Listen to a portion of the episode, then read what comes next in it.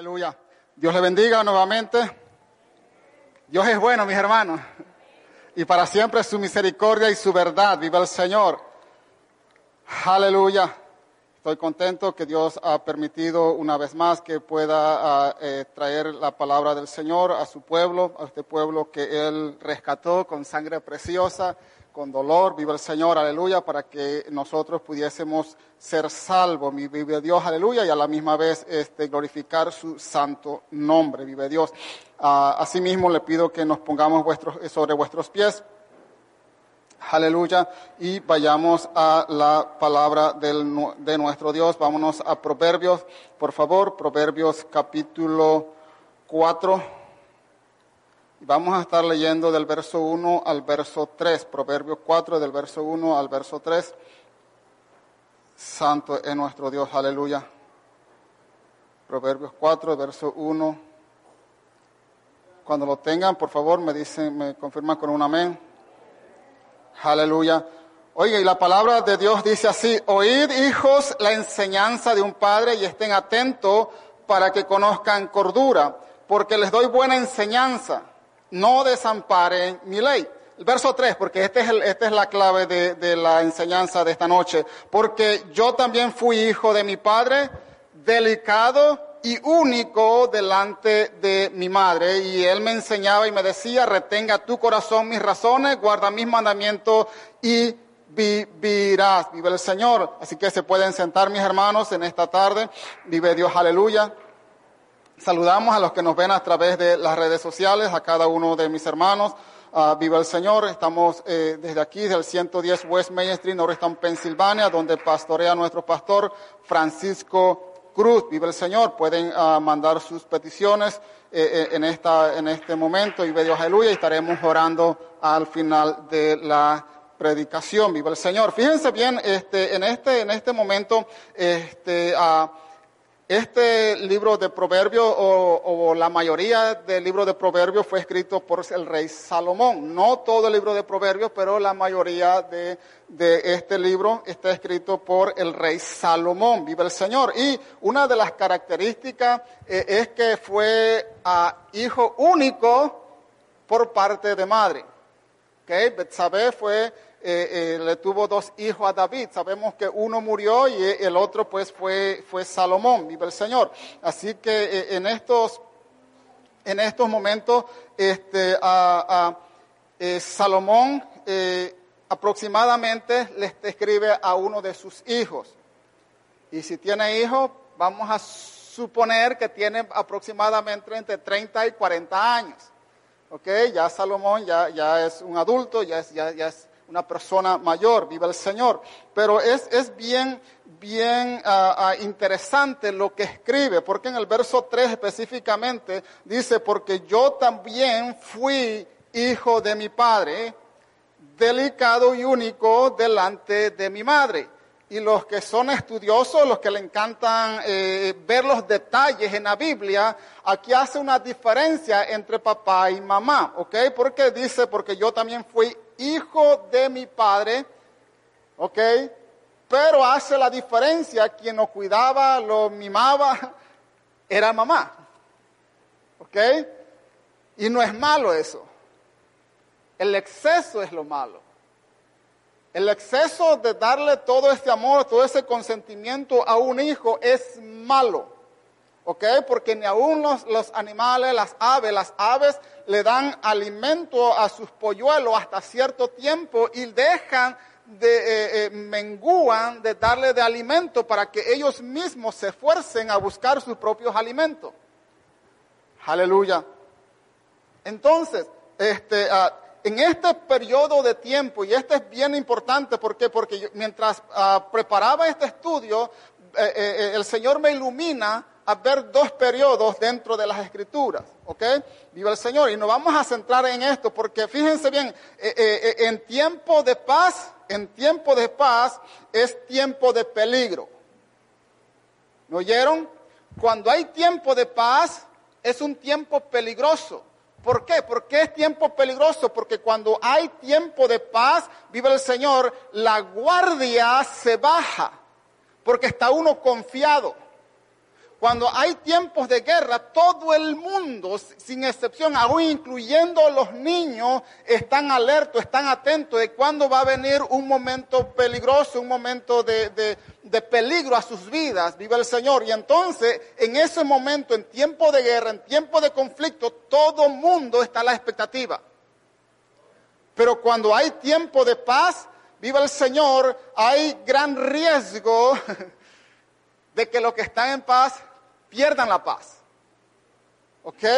Viva el Señor. Y mire, cuando, cuando vemos la, historia de, ah, de, Salomón, la historia de Salomón en la primera, primer libro de Reyes, capítulo, capítulo 2 hasta el capítulo 11, donde se centra la vida, la vida de, del rey Salomón, es curioso, es curioso notar el crecimiento, la popularidad de Jerusalén, de Israel, como una nación eh, eh, poderosa este, económicamente. Tanto, tanto es que dice la escritura que la plata era como algo insignificante porque eh, era tanta la popularidad que el oro era lo que valía. Fíjense, fíjense lo, curioso que ah, ah, cuando Salomón construye el templo, la casa hacia Dios dura siete años. Pero cuando construye su casa para él y su esposa, se tarda casi, casi 14 años, el doble. Vive el Señor. Entonces, vemos la vida diferente entre Salomón y David. Son dos reyes diferentes uno se lleva la gloria, mientras que el otro, el papá, la gloria se la da a Dios, vive el Señor, aleluya. Salomón recibe para sí mismo la gloria, vive el Señor. Fíjense, tan, tan eh, eh, grandioso fue su reino que hasta la reina de Saba, una mujer, viene al encuentro, cosa que no era típico en aquella ocasión.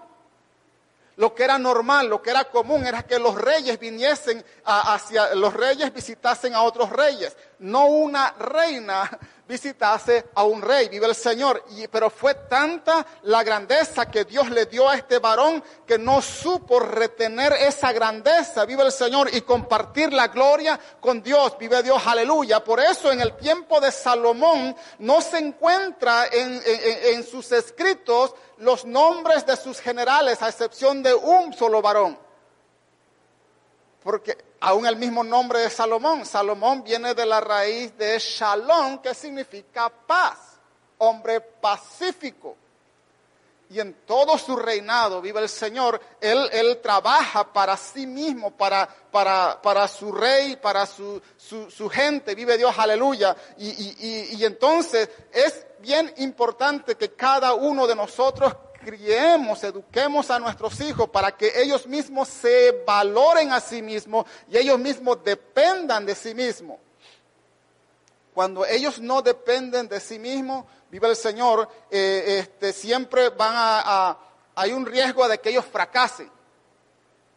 Hay un riesgo de que, un riesgo doble de que ellos, su vida, siempre vivan dependiendo de otros. Y fíjense lo curioso que esta generación que está es una generación dependiente. Nosotros, la generación de los 70, de, los 80, esta generación específicamente, fuimos una generación que, que nuestros padres nos golpeaban, pero nos hizo fuerte, nos hizo trabajadores, nos hizo independientes. Viva el Señor. Cada uno de nosotros de esta generación de los 70 y los 80, viva el Señor, fue una, es una generación fuerte que no se doblega ante nadie, ante las crisis, viva el Señor, que sigue caminando. Pero lo curioso que nosotros sí hacemos a nuestros hijos dependientes. Es lo curioso. Fuimos golpeados por papá y mamá y por los maestros. Pero ahora son nuestros hijos los que nos, en, cierta, cierto sentido nos golpean. No con vara, no con mano, con sus actitudes, con su forma de ser, con todas esas características, mis hermanos. Por eso es necesario que nosotros seamos sabios, eduquemos a nuestros hijos para que ellos a su misma vez puedan ser dependientes, viva el Señor. No necesariamente que no nos ocupen, sino que poco a poco se vayan independizando para que en momento de su vida, viva el Señor, ellos nos, nos cuiden, nos ayuden y puedan, puedan, podamos eh, juntos salir hacia adelante. ¿Ok? Acuérdense que cuando hay tiempo de paz, es tiempo peligroso. Tiempo de paz es un tiempo de peligro. Y es el tiempo que estamos viviendo. No estamos sufriendo persecución. ¿A alguien lo persiguieron hoy? Algunos posiblemente se levantaron a, las 8 o 9 de la mañana, posiblemente. Otros no se despertaron porque el trabajo los despertó. Pero en ese sentido, en ese sentido, no somos perseguidos por ahora, o por lo menos en este lado del mundo. Viva el Señor. Y miren, en el tiempo de David, vámonos al primer libro de Samuel, primer libro de Samuel. Aleluya. Capítulo 16. En primer libro de Samuel, capítulo 16, Samuel unge a David y David es el último de los hijos de, de, de, de uh, Viva el Señor. Aleluya. De Isaí. El wifi no, no trabaja muy bien hoy. Es el último de los hijos de Isaí. Y, y David prácticamente se crió independientemente de la familia. Desde pequeño cuidó de, los, de, los, ah, de las ovejas de sus padres. Y desde pequeño defendía cada una de las de los eh, corderitos de su papá. Cuando venía el lobo, venía él y se lo quitaba, se lo arrebataba a un, un oso.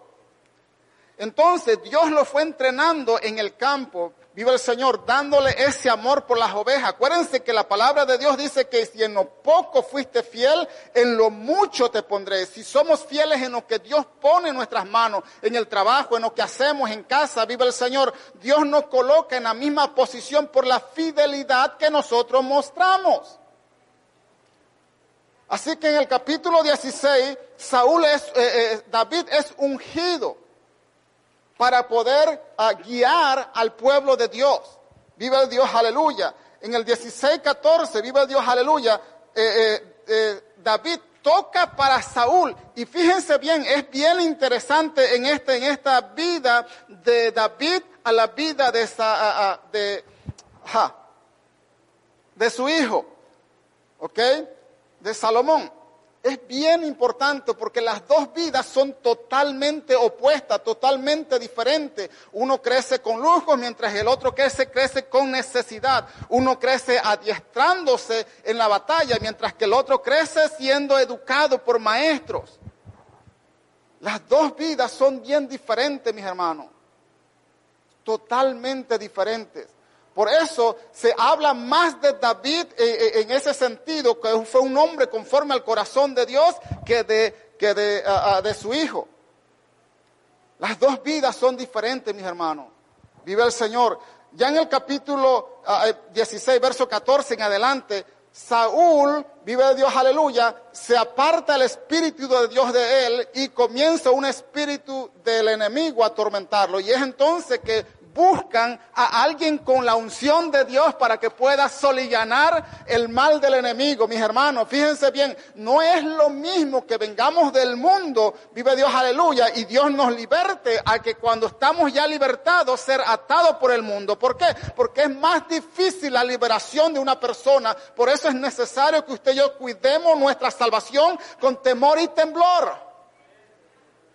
Aleluya. No es la salvación de Dios, es la salvación personal de usted y mía. Y es más difícil, mis hermanos. Por eso tenemos que estar alerta, atento a todo esto. Vive Dios, aleluya. Así que David tiene la unción de Dios que aún tocando el arpa, vive Dios, aleluya, los espíritus malos que atormentaban a Saúl se iban de él, vive Dios, aleluya, y traía una paz a su cuerpo, a su vida. Aleluya. En el capítulo 17 vemos a David luchando contra Goliat. Y fíjense, la Biblia no registra en ninguna parte que David pudiera entrenar para un ejército. Es más, David estaba ocupado peleando, ah, cuidando las ovejas de su padre Isaí. Estaba ocupado. Pero el amor hacia esas ovejas, el cariño hacia esos animales fue tan grande que pudo enfrentarse a osos. Y sobre todo, sobre todo, era la cercanía que David tenía con Dios. Y esa cercanía hacia Dios le dio la confianza de que en todo momento Dios estaría con él a unos momentos de peligro, mis hermanos. Mire, cuando usted y yo tenemos una relación con Dios, en los momentos peligrosos de nuestra vida, confiamos que Él nos sacará al otro lado. Confiamos que Él estará con nosotros en momentos de peligro para defendernos, viva el Señor, o darnos las armas para que podamos luchar contra las acechanzas del enemigo. Aleluya. Y eso fue lo que hizo David. En el capítulo, en el segundo libro de Samuel, capítulo 2, David es ungido por rey de Judá. Acuérdense que fue dividido su reino en, eh, eh, al principio. Primero Judá fue quien lo proclamó rey. Y siete años más tarde fue el reino del norte, que fue eh, Israel, quien lo ungió como rey también, lo acogió como rey. Ahora, desde el capítulo, segundo libro de Samuel, desde el segundo libro de Samuel en adelante, vive el Señor. Vemos a David luchando día con día para que el reino de Israel tuviese paz por todos lados, mis hermanos. Acuérdense que eh, eh, ya llevaban aproximadamente cerca de 400 años en Israel. Y en ese periodo de tiempo, aún todavía los filisteos eran el mayor enemigo de Israel. Eran los que eran la potencia mundial en aquel entonces. Entonces, lo que David aprendió en el campo lo, ah, puso en práctica estando ah, gobernando a Israel. ¿Por qué? Porque las ovejas, o sea, el pueblo de Israel, él reconocía que era un pueblo de Dios.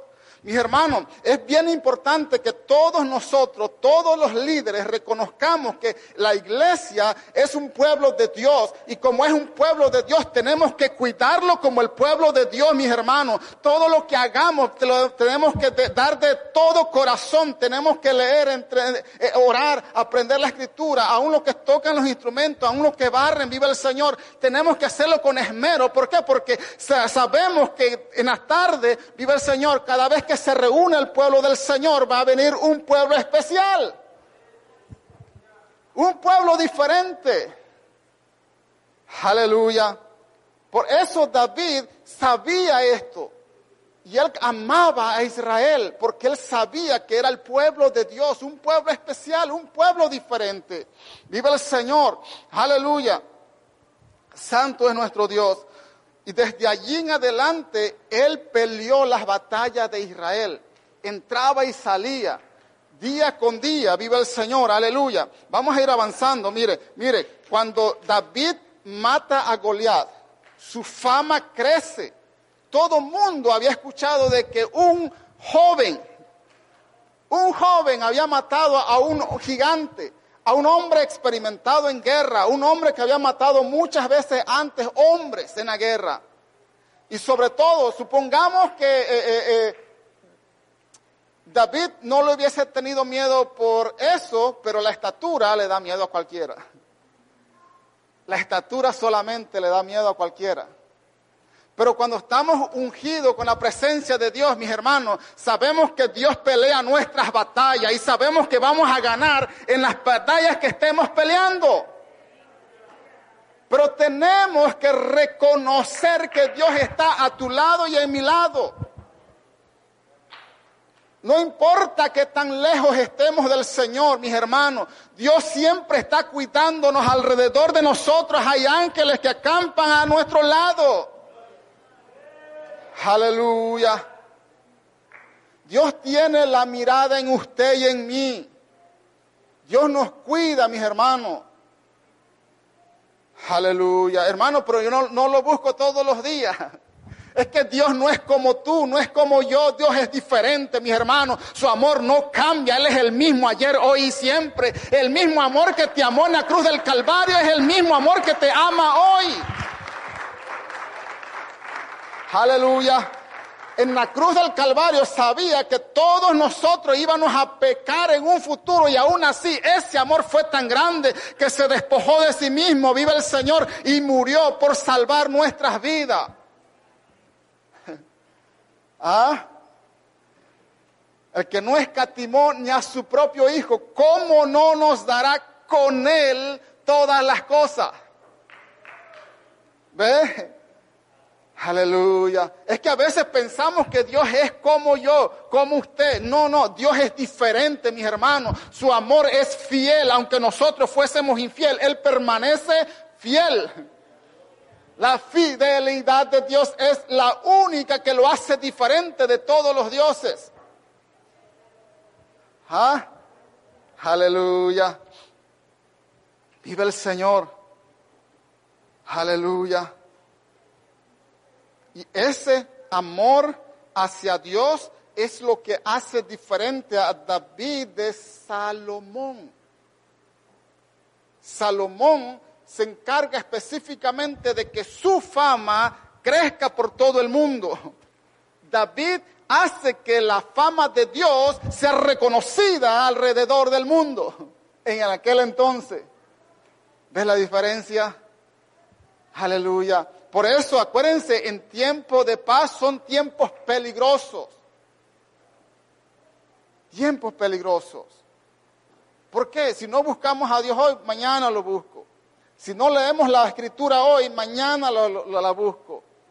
Porque nos acostumbramos a este estilo de vida, a esa forma de vivir. Viva el Señor, nos acostumbramos. El mañana. ¿Ah? Vive Dios.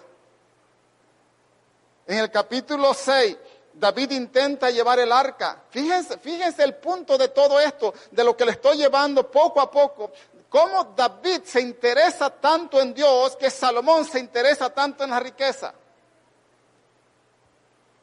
Aleluya. Ahora, en segundo libro de Samuel, capítulo 21, vaya conmigo ahí. Y aquí nos vamos a quedar unos cuantos minutos. Segundo libro de Samuel, capítulo 21, verso 15. Aleluya. ¿Lo tienen? Volvieron los filisteos a hacer la guerra a Israel y descendió David y sus siervos con él y pelearon con los filisteos y David se cansó. E, e Benot, uno de los descendientes de los gigantes, cuya lanza pesaba 300 ciclos de bronce y quien estaba ceñido con una espada nueva, trató de matar a David. Los gigantes no se habían acabado. ¿Ok? Verso 17. Mas Abisaí, hijo de Sarbia, llegó en su ayuda e hirió al filisteo y lo mató. Entonces los hombres de David le juraron diciendo, nunca más de aquí en adelante saldrás con nosotros a la batalla, no sea que apagues la lámpara de Israel. ¿Qué es lo que vemos en este, en este, en este ah, relato que vimos? Mire, mantenga algo, algo en su mente no hay un registro de que antes que David matase a Goliat, alguien hubiese, hubiese enfrentado a un gigante. No existe un registro. Posiblemente hubo personas que lo hicieron, pero no está escrito. En otras palabras, el único que ha estado registrado y que ganó la batalla siendo un joven fue David. Ahora, mantenga eso en mente, porque Abisaí es un general del ejército de David. Y presten mucha atención, porque cuando uno deja el camino, todos los demás pueden hacerlo. Cuando, mire, cuando no hay camino y alguien hace el camino, todos los demás dicen sí se puede. Ahí no había camino, pero fulano lo hizo y él pudo. Si él pudo, yo también puedo. Viva el Señor. Entonces, mire, Abisaí, viendo a este gigante, recordando que su rey había matado a un gigante anteriormente, él pensó, si él pudo, siendo niño, yo siendo un, general del ejército, puedo también con este gigante. Y se arma de valor, mis hermanos, y va a la batalla y mata al gigante, mis, mis hermanos. Por eso es necesario que todos nosotros, vive el Señor, hagamos que todo lo demás sea un ejemplo a los demás. Aleluya. Si la hermana puede memorizarse los textos bíblicos, yo también puedo. ¿Ah? Si el hermano puede ayunar un día, dos días, yo también puedo. ¿Por qué? Porque hay alguien que pudo hacerlo. Aleluya. Pero ¿cuál es el problema? Que cuando no hay guerra, nos, nos vemos forzados a batallar. Ese es el problema nuestro. Es el problema que hay.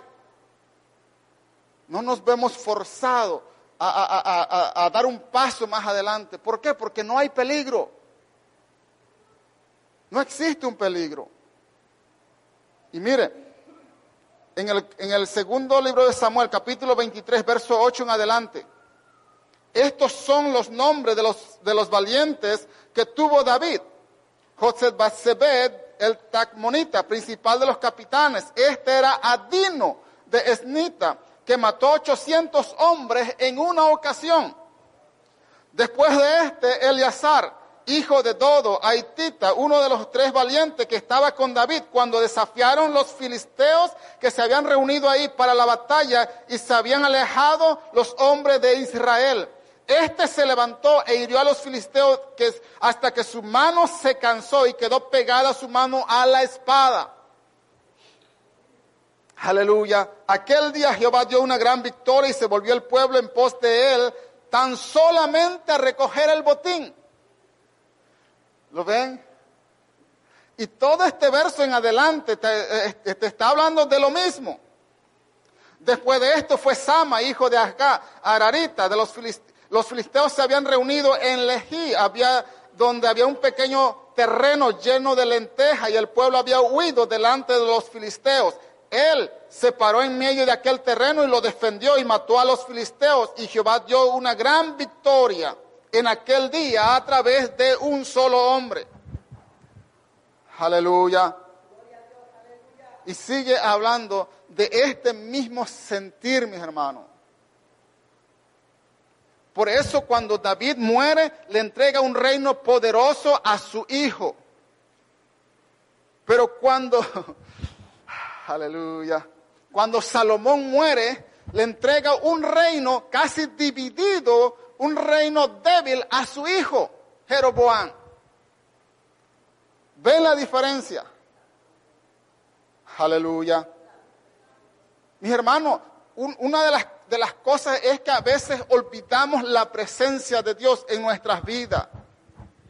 Él nos perdonó, Él nos lavó de nuestros pecados, Él nos quitó aquella cadena que arrastrábamos, mis hermanos. Vive Dios, aleluya. Y ha estado pendiente a nuestras vidas. Vive el Señor. Pero como no hay una lucha visible, hemos bajado la guardia.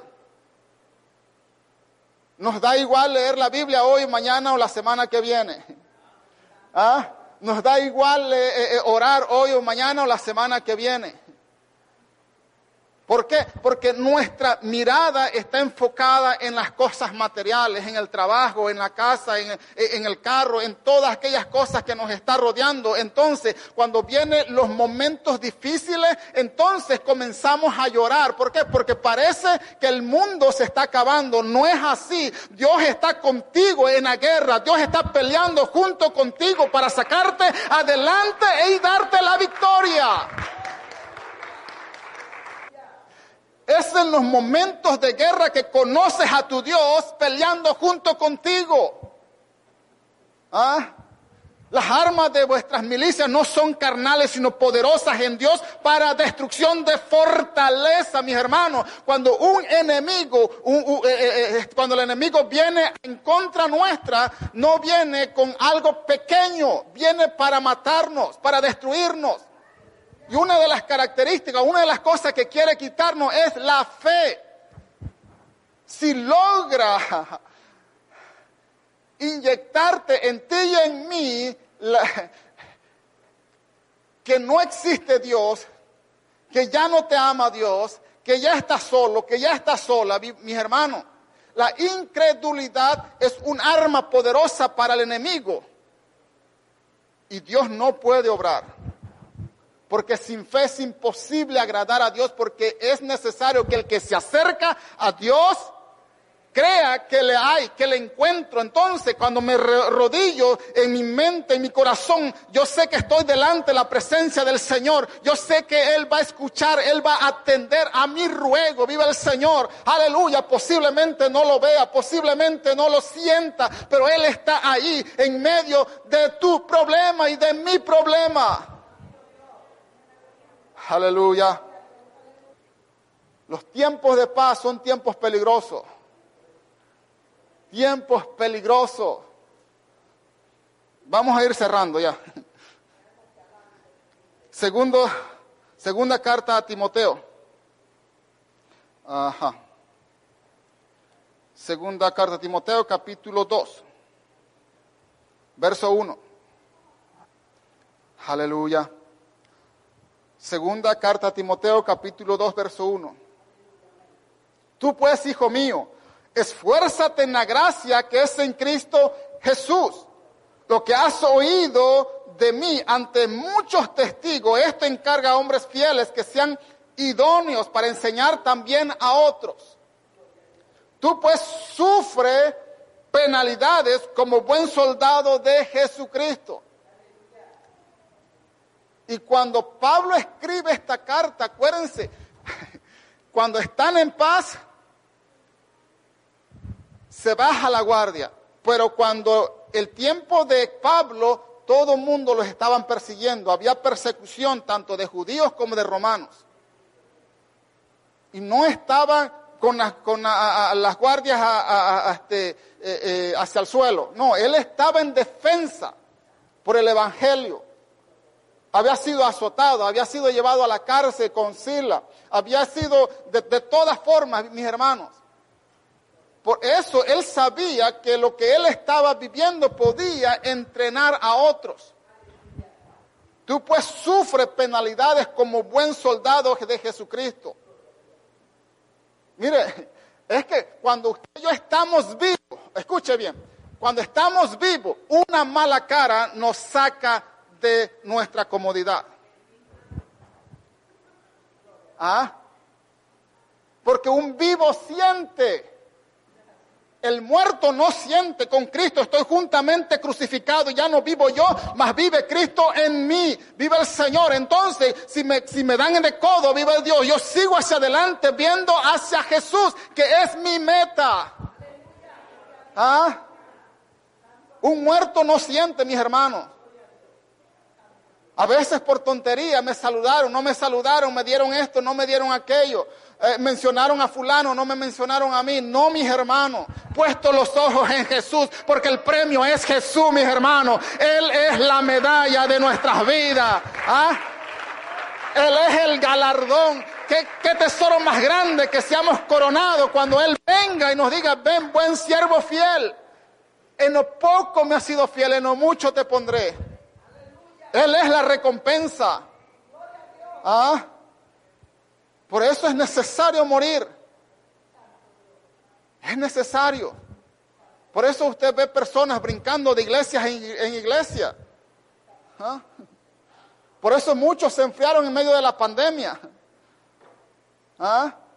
Porque en tiempo de paz son tiempos peligrosos.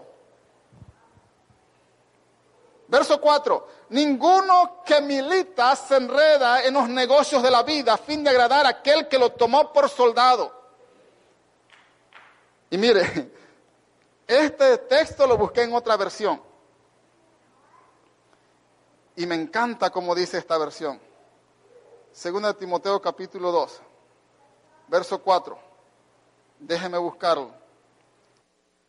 Fíjense bien, la Biblia hispanoamericana dice, ningún soldado activo se enreda en los asuntos civiles a fin de estar en entera disposición a quien lo alistó. Fíjense bien, eh, eh, la Biblia de las Américas dice así, ningún soldado en servicio activo se enreda en los negocios de la vida diaria a fin de que poder agradar al que lo reclutó como soldado. Aleluya. La traducción lenguaje actual, los soldados que tratan de agradar a su jefe no se interesan por ninguna otra cosa que no sea el ejército. ¿Ah? Mire, si reconocemos que somos salvos, también tenemos que reconocer que tenemos un amo. Y ese amo demanda de nosotros que estemos en guardia todo el tiempo. Los, tiempos de los apóstoles fueron tiempos difíciles, que era casi, casi imposible que ellos eh, eh, fuesen sorprendidos en momentos de, prueba, porque todo el tiempo estaban orando y ayunando y buscando el rostro del Señor. La Biblia habla en el libro de Hechos que dos, tres veces ellos oraron y fueron llenos de la presencia del Señor por el clamor que ellos le daban hacia Dios, porque estaban en momentos difíciles. En los años de 1500 aproximadamente en adelante, 1500, 1400, 1500, cuando comienza la revolución, vive Dios, aleluya, de, de, de estos varones, este, del protestantismo, protestantismo. Ah, llegó. Ellos estaban alerta. ¿Por qué? Porque estaban siendo perseguidos. Muchos llegaron a la, a la, a la hoguera. Muchos. Muchos dieron su vida en ese proceso de tiempo. Y no hablar de la Santa Inquisición. La mal llamada Santa Inquisición. Aleluya porque ellos sabían que estaban en tiempo de guerra. Mis hermanos, esta lucha no se termina hasta que usted y yo partamos de esta vida. Por eso usted, usted y yo, yo y usted tenemos un compromiso con Dios. No es conmigo, no es con, eh, con nuestro pastor, no es con los líderes de esta congregación. ¿Por qué? Porque tenemos un jefe supremo que te alistó a la lista del ejército de los cielos, mis hermanos. ¿Ah? Aleluya. Y si es necesario que en momentos difíciles yo busque de Dios, Dios me va a dar momentos difíciles para quebrantar esa arrogancia que hay en mí y doblegarme delante de su presencia. Viva el Señor. Si es necesario eh, hasta llegar hasta ese punto, Dios lo hace porque te ama y no quiere que te pierdas, sino que procedamos al arrepentimiento y busquemos el rostro de Dios. Aleluya. El amor de Dios es tan grande, mis hermanos, que aleluya, que hay momentos en que nos quita un brazo para que dependamos de Él y no de nosotros mismos. El peor enemigo mío soy yo, el peor enemigo tuyo eres tú. Aleluya. Ya terminé. Hay mucho, hay mucho, mis hermanos. Hay mucho que decir, hay mucho que hablar. este es el mensaje. Dios te ama, mis hermanos. Dios me ama, Dios nos ama. Usted no tiene idea cuán grande es el amor de nuestro Dios hacia contigo, hacia conmigo. La Biblia dice que mientras le daban latigazo no enmudeció delante de sus trasquiladores. Se entregó por completo por ti y por mí. En tiempos de paz son tiempos peligrosos, son tiempos peligrosos. ¿Por qué? Porque nadie nos persigue en ese sentido. Aleluya. Vamos a ponernos sobre vuestros pies, mis hermanos. Dios es bueno, Dios es bueno, Dios es bueno. Llevémonos esto en nuestro corazón, mis hermanos. Usted y yo estamos luchando una batalla. El enemigo quiere que usted peque Acuérdese que la paga del pecado y de eso llega la esclavitud. En Cristo Jesús somos libres en Él.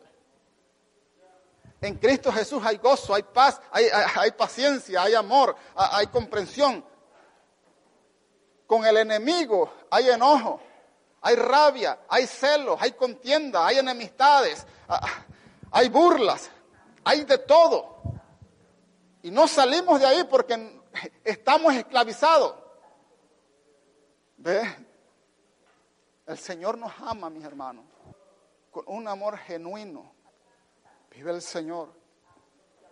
Dios es bueno, mis hermanos. Aleluya. aleluya.